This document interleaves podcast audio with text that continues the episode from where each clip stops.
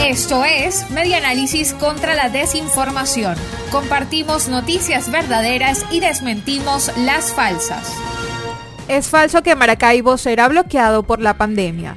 Entre el 28 de abril y el 4 de mayo de 2021, Zulia era el tercer estado con más contagios nuevos calificados como comunitarios del coronavirus SARS-CoV-2 según los reportes diarios oficiales.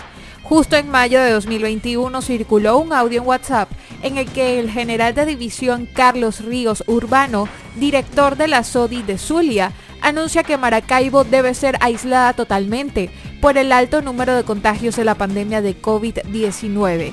En el audio indica que vamos a bloquear la ciudad de Maracaibo. Nadie entra, nadie sale.